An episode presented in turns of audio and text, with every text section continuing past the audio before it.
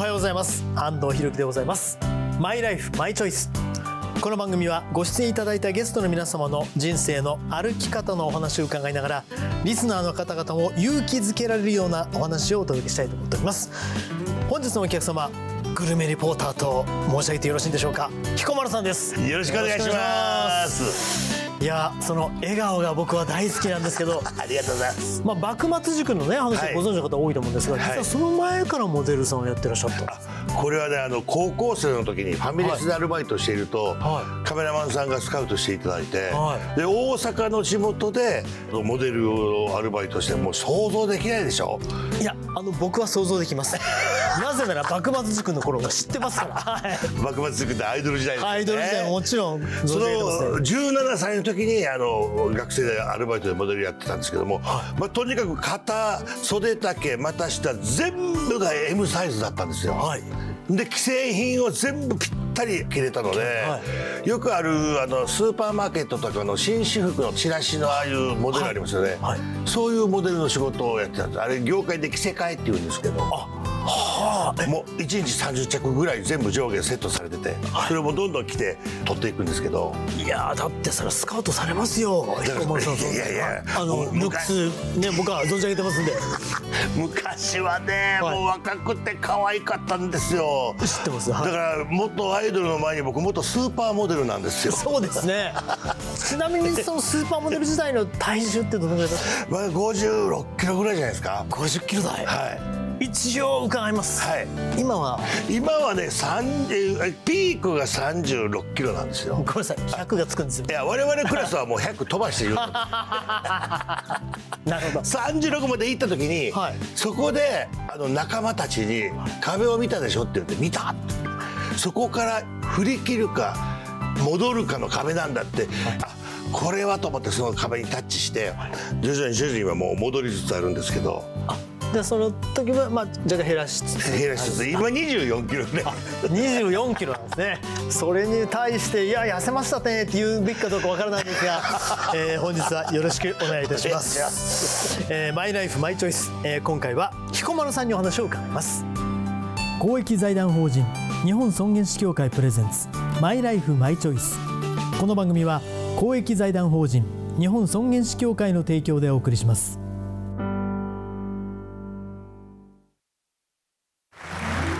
すごく素敵な舞台だったわね。主人公の生き方最後が泣けたわ。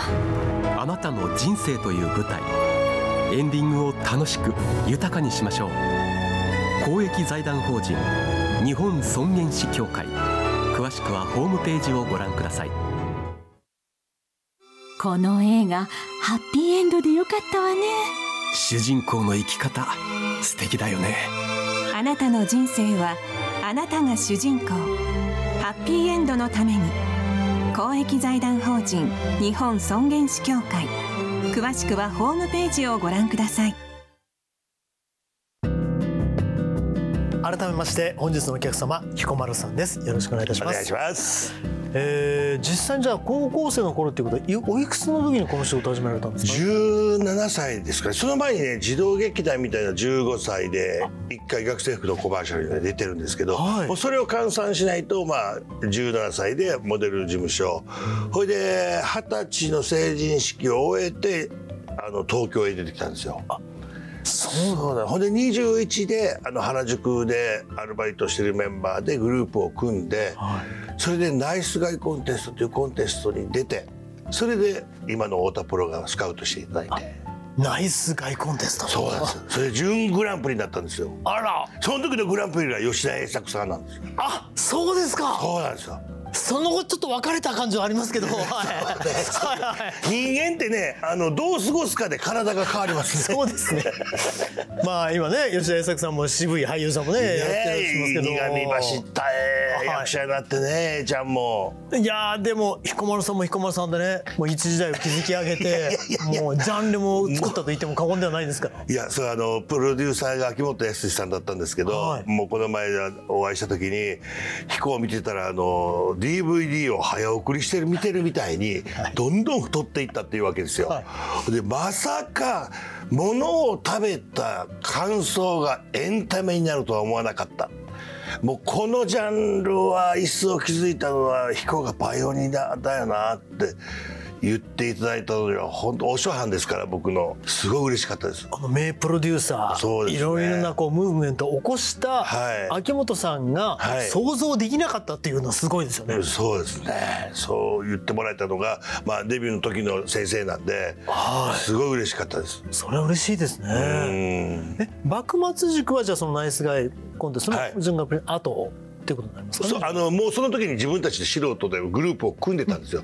でそのグループでナイス外交で幕末塾としてナイス外交テストにチャレンジしたんです。なるほどなるほど。で司会が片岡鶴太郎さんだったんですよ。あら。ほいで鶴太郎さんがあの太田プロにお口添えしていただいて。はい。でみんな礼儀正しいし若いし可能性ありそうだからうちにいらっしゃいって、あの事務所が言っていただいて、はい。それで21歳で秋元さんのプロデュースでデビューしたんです。でそれが 幕末塾でねまあまあ,、はいあのそういう路線でアイドルも活躍されて、はいはいその時代何年ぐらいですか？まああのアルバムに毎と全国ツアーやって、まあ、2年半ぐらいですかね。3年弱ぐらいやったんですけど、でもやりながらもバラ活動が始まったんですよ。1年ちょっとで、僕はあの一番最初に映画のオーディションであの映画デビューさせてもらって、はい。はい。途中で僕自分でねあの事務所に情報番組の,、はい。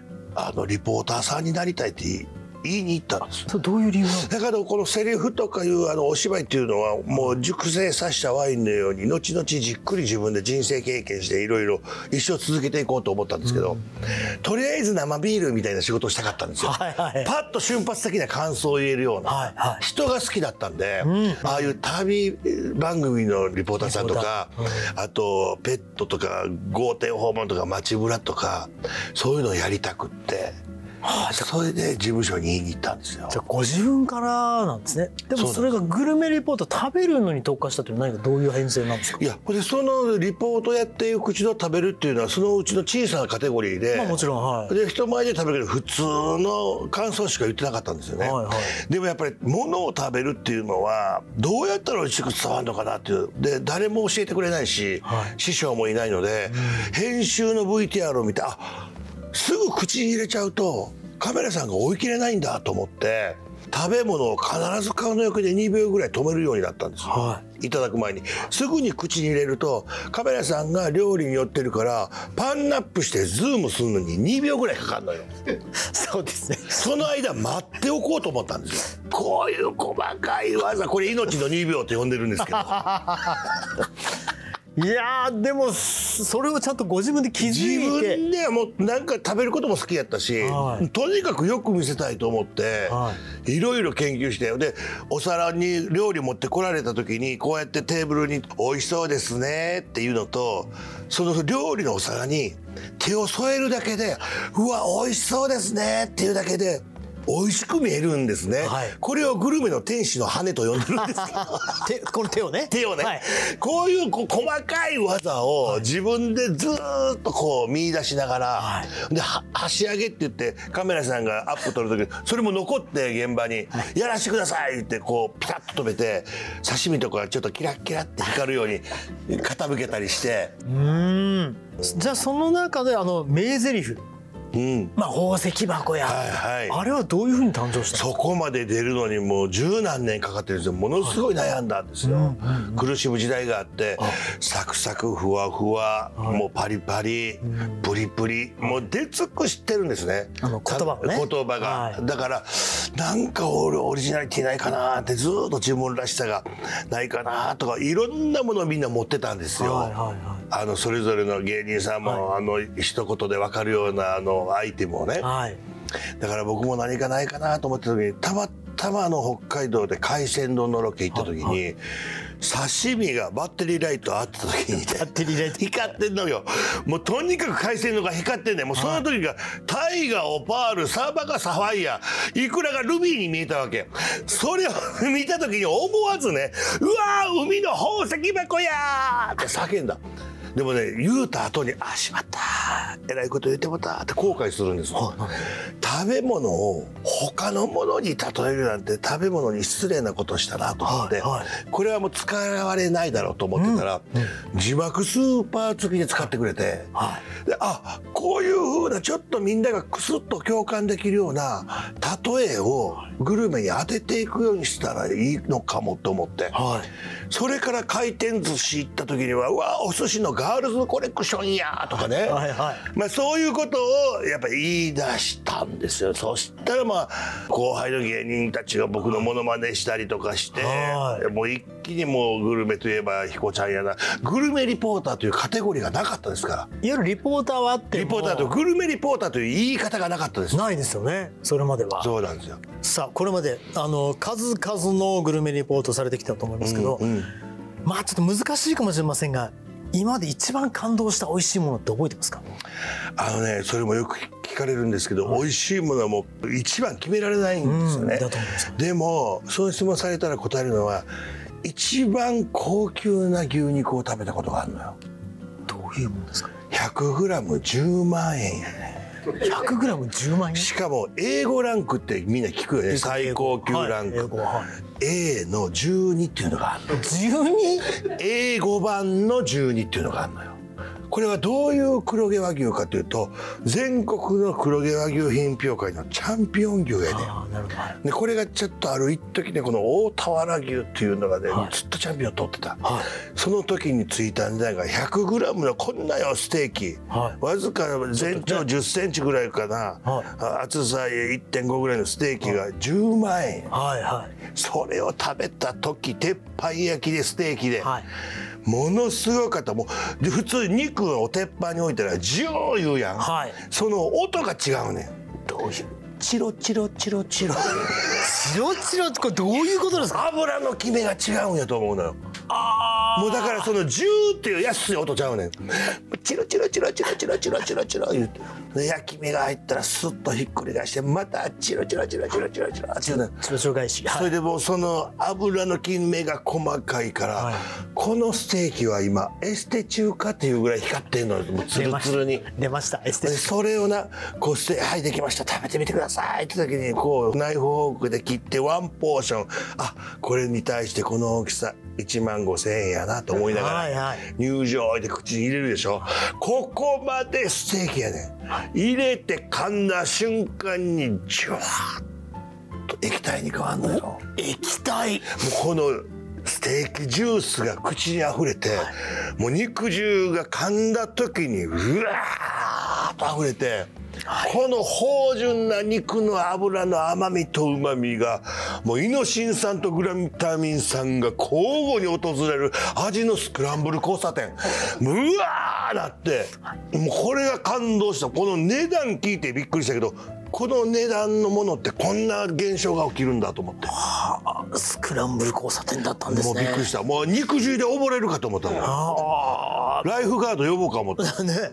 もうグルタミン酸ね。やほんまに。うまみ成分の。そいやちょっとまあラジオを聴きの皆さんも本当に今大変な唾液が出てると思いますが それを引っ込めるつもりはないんですけども逆に、ん。あれっていうものもああったわけですか？ういや僕ねあのやっぱりこうリサーチされた美味しい店を取材することが多いので、あんまりないねんけど基本的にはねたまにあの旅番組の中で、はい。郷土料理で先人の知恵で昔から伝わってるんですよっていうのでお蚕さんをねあああのキートの？養蚕キートの。養蚕終わった後輩終わったお蚕の要するにガーやはいガーをねあのざるに入れてバー水洗いして、はいそしたらもう鱗粉がバー浮いてもう流れていくわけ、あはいはいそのガーをバーッともっと洗っていくともう粉が全部取れて、は羽の、そうするともう台風の後の500円傘みたいになってんのよガッサーバッサーって、それをフライパンをいって、お醤油とお砂糖でそのガーを入れて、はジャーって煮絡めていくわけよ、はほいでこれ佃煮みたいにしはんねや、はいはいはい。ほいそれをご飯の白ご飯のやつで「はい食べて」って言われてやっとパッとはしゃぎしてまあ案の定2秒止めるやん。はいはいここで見るやんか、はい。もうガーの目とガーのこのストローも全部見えんねや。んいやこれガーやんと思って。いやもうちょっと虫だけは苦手やと思いながらもまあこれはもう俺食レポやから、食文化やから、はいと思ってパクッ口入れたらうまかったあら。干しエビみたいな味したんよ。美味しかったんです。めっちゃ美味しかった。じゃあそれはあの味は美味しかったんですね。味美味しかった。そこまで行くのがもう大変やってテンションが。ああいやあの本当にお疲れ様です。いやーでも美味しかった美味しかった、うん、それは美味しかったね。それでも美味しかった。だから、い、ややっぱりあのー固定観念っていうのは食にはもう外さないかんなっていう。そうですね。それでもうつくづく思いますね。確かに既成概念は捨てないとね。そうそうそうそうそう、本当に。だから彼女が作った料理も、口に入れるまでね、はい。見てくれ悪くても分からんからで褒めてあげてくださいよ皆さん。いやーそういう意味で言うと本当に生まれるべくして生まれた感じですね。ありがたいですよね。まあでもね小森さん本当に周りの人はすごいずっと癒し続けてますけども、まあ、悲しいお別れの、ねうん経験もあるというかうん。どなたの本当に分か？りあのいろいろもうこの年齢になってくるとお別れする経験もたくさんあるんですけど、一番見てほしい一番もっと頑張って生きててほしかったなと思うのはおじいちゃんですね。ご自身のおじい様。はい。あのうちの母のあの実家の祖父なんですけども、はい。もう実はあの徳島県から大阪に出てきて、それから馬蹄職人やったんですって。あの馬の馬蹄を。馬蹄。そっからあの一代で畳屋の職人に修行して畳屋さんを自分であの、はい。建ててね、はい。でちっちゃい時からもう大事にしてくれて、でそこにはあのいとこもいて内孫も2人男の子いて僕と年近い、で僕は兄貴とあの2人でと男4人の孫がいるんですけど、僕はあの特別におじいちゃんに可愛がってもらった記憶があって、もう自転車の後ろに乗せてもらって配達行くのついて行ったりとか、い、つもこう腹巻きをしてるんですよ、はあ。おじいちゃんね、はい。はい。ここに小銭がいっぱい入ってんのよ。そこからポーンって100円くらいで僕も子供にしたら10円が大金やのに100円もらって駄菓子屋行って、はいカレーせんべい買ったりとか。買い放題ですねそうやね、100円。そうやねそのおじいちゃんの100円くれるのが嬉しくって、はい。僕だけ特別やと思ってて。彦摩呂さんだけ。と思ってたんですよ、まあ、はいみんなにあげてたんか知らんけど、もうだから僕はおじいちゃんのことが大好きで「おじいちゃんおじいちゃんおじいちゃん」って言ってたんですけどまあちょっと体調崩してそれでも僕のデビューは知ってくれて、でドラマに出るようになったらドラマもずーっと見てくれてね、はい。喜んでくれてたんですけど、まあちょっと旅立ってしまったんですけどね。はいはいはい。その時のこう喪失感っていうのはいかがでしたか？いやなんかねおばあちゃんちとこ行くのも何でもおじいちゃんがこうもう中心で、おじいちゃんが明るくて面白いから、そこにみんなが集ってるんでおじいちゃんがいなくなると、本当にあれ電球変えたっていうぐらいなんかやっぱこう寂しい家になっちゃうよね。逆にそれほどこう照らすような方でもあったとういうことなんですんね。うん。でその後そのうちの母親の弟がその畳を継ぐんです。おじさんですね、はいまあ、そのおじさんがお祭り男で賑やかな人だったんで、わーっとこう楽しくなっていくわけですけども、でも最初おじいちゃんが亡くなった時はね、いや本当に辛かったな。なんかポカーンとした感じになってましたね。さあ今健康診断は大丈夫というね彦さんなんですが、この後何かやってみたいこと人生で何かありますか？まあでもそうですね、まあ、とにかくあのずっと元気でいたいのと、やっぱりこう今もうあと3年で還暦ですけども、はい。70になってもこう蝶ネクタイして食レポ行けたら嬉しいなって、定年がないじゃないですか自分にないですね。はいはい。だからそういう意味ではもう元気でずっといたいなと思うのと、でちょっと食育インストラクターというあの肩書きを取って勉強して、子どもたちになんかこう未来の食についていろいろこう考えていけたらなと思うのと。で寂しくないようにやっぱり友達と、は今ワンちゃんもいるんですけど、まあ、そういうあのコミュニティを大事にしておこうかなと思ってます。はい。はい、まあでも本当にそういう意味でまあ充実してねえあのー本当に生活を送ってらっしゃいますけども、うんうん。そんな中こう、まあ、この番組で皆さんに伺ってるんですけど、自分のフィナーレっていうのをうん。考えることはありますか、いやこれね考えてるようであんまり考えてなかったりするからすごいテーマやなと思っいて、やはい。で僕ねその前のこ前後のことは考えてたりするのよ。前後と言いますか？要するに例えば食レポを引退する時は、はあの危うくは武道館で真っ白なお箸を 桃江ちゃんみたいにこうやってそーっと置いて、普通の食生活に戻りますっつって去っていこうかとかね、武道館でね武道館でねおもろいこといっぱい考えてた、でもし自分が亡くなったらあの葬儀をグルメフェスにしてほしいと。でもういろんな人をこう有名店彦摩呂が行った有名店がブースを出して、この葬儀に参列してくれた人をこうもてなしてほしいと。ちょっとしたフェスですね。フェスみいたいにしてほしいなっていうことをマネージャーと喋ったりしてたんですけど、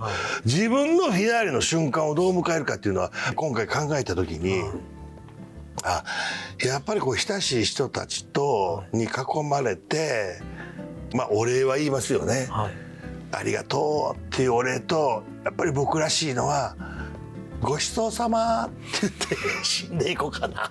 素晴らしいぜひごちそうさまって言って旅立つ。本当にそういう意味で言うとやっぱり食べることというかグルメリポーターということをもう全うしたいという感じですね。もうこの仕事はもう大好きですね。っていうのはねあの食べ物ってどんどん進化するから新しいのが出てくるから発見があるんだけどここに隠れている人の物語が必ずあんのよ食べ物の奥に。それを作ってるおじいちゃんおばあちゃんとかその店の歴史とかもうその人気になるための苦労とかもういろんな物語には必ず人が関わってるのよね。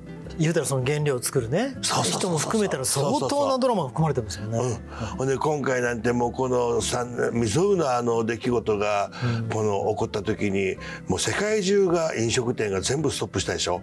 でその時に自分も運命共同体やから飲食店が止まると僕らの仕事も全部止まったので、その時に感じたこととかそこそこで起きた悲しい出来事とかそれを乗り越えた今の喜びとかっていうそのドラマがもう身に染みて感じるようになってでも食レポ行くと明るく伝えるんだけどそれをキャッチできるおじさんにはなっときたいなと思ってそれをいちいち言うとくどくなるんだけどなんかそういう人の思いみたいなものを捉えられるようにししておかないといけないなっていうのはいつも思いますね。そうですね、うん。愛を感じますね彦摩呂さんそういう意味で言うと。いやだからそこがやめられない一つのやっぱりこの業界の一つのジャンルの僕が居続けたい魅力あるあの仕事やと思って。じゃあ最後にこれだけ伺っていいですか、はい。本当に最後に食べたいものって何ですか？本当に最後に食べたいものは本当にあの卵かけご飯です。承りました。ありがとうございました。さあ、えー非常にいい締めになりました。さあ。炭水化物だけにね。えー今日のお客様彦丸さんでございました、えーこの後はあなたのマイライフマイチョイスメールや質問にお答えします。彦丸さんも最後までお付き合いください、はいこの映画ハッピーエンドでよかったわね。主人公の生き方素敵だよね。あなたの人生はあなたが主人公。ハッピーエンドのために公益財団法人日本尊厳死協会。詳しくはホームページをご覧ください。お父さん私たち本当に素敵な人生を過ごしてきましたね。そうだねこれからももっと自分らしく生きていこうね。はい。これからも。あなたの人生あなたらしく。公益財団法人日本尊厳死協会。詳しくはホームページをご覧ください。あなたのマイライフマイチョイスここからは番組や尊厳死協会に届いた質問にお答えするコーナーですあなたの疑問質問に答えてくださるのは日本尊厳死協会副理事長の長尾和弘さんです。よろしくお願いします、はい、よろしくお願いします。さあ今回は電話とメールの医療相談に寄せられた86歳の匿名希望さんからの質問です。数年前に夫に先立たれてから一人暮らし。最近は疲れやすく足腰も弱って外出もままなりません高血圧と脂質代謝異常で通院中ですがその通院も一人では難しくなってきました。在宅診療を受けるにはどうしたらよいのか。在宅診療って自宅でどれくらいの診療ができるのか。在宅診療をしてくれる病院をどうやって探したらいいのか教えてください、えー在宅診療に関するさまざまな疑問、はい。心配されているようですが、はい。さんいかがですか、はい、さまざまな理由で、まあ、病院に行けないという場合はお医者さんが来てくれる家にね、はい。そういう制度がありまして、はい。もう国はそれを推進してます。基本的に本人が希望するというよりも人の介助がないといけない状態が在宅医療の適用になりますね、はい。まずね。そしてまああの定期的に2週間に1回とか、まあ、落ち着いてる方は1ヶ月1回程度お医者さんが来る、はい。そして訪問看護師さんがまた来る、そういうスタイルが多多いですね、はい。そして介護の方はケアマネージャーに頼んでヘルパーさんが来るとかデイサービスやショートステイに行くいうことを組み合わせていくのが、まあ、在宅療養という形ですね。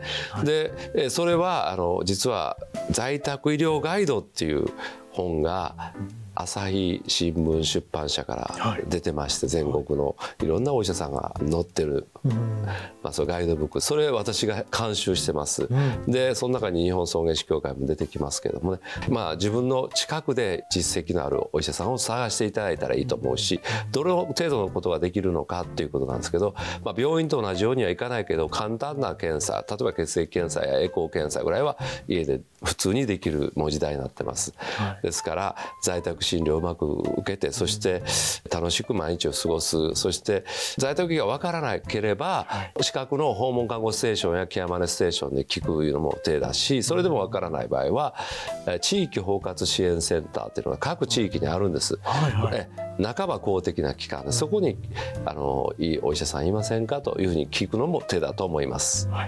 さあえあなたのマイライフマイチョイスメールや質問をお待ちしておりますこの番組へのメールは番組ホームページそして日本尊厳死協会のホームページそれぞれでお待ちしております。今日は日本尊厳死協会副理事長の長尾和弘さんに伺いました。ありがとうございました、はい、ありがとうございました。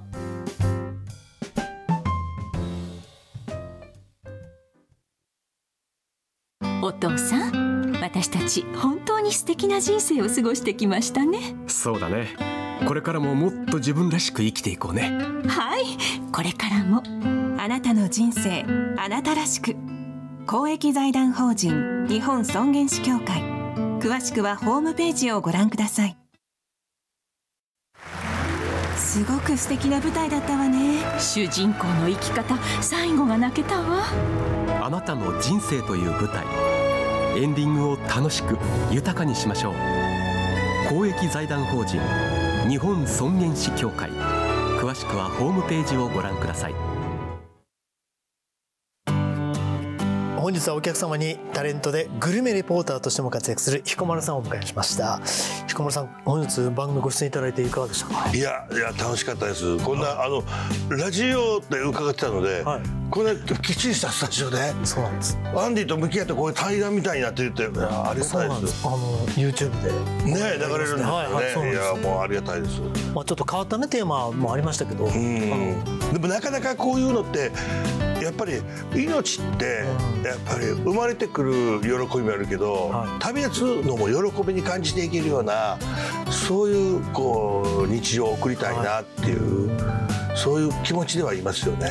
もうそう言っていただけると大変ありがたいですし、うん多分彦丸さんはそれを体現されてる方だと思うのうで、ん。あのこれからも応援させていただきまあすりがとうございます。今日はありがとうございました。ありがとうございました。えー今日はお客様タレントでグルメリポーター彦丸さんでした。改めてありがとうございました。ありがとうございました。この番組は YouTube でもご覧いただけます。マイライフマイチョイス日本尊厳死協会 TBS で検索してください。お相手は安藤博樹でございました。また来週お会いしましょう。公益財団法人日本尊厳死協会プレゼンツマイライフマイチョイス。この番組は公益財団法人日本尊厳死協会の提供でお送りしました。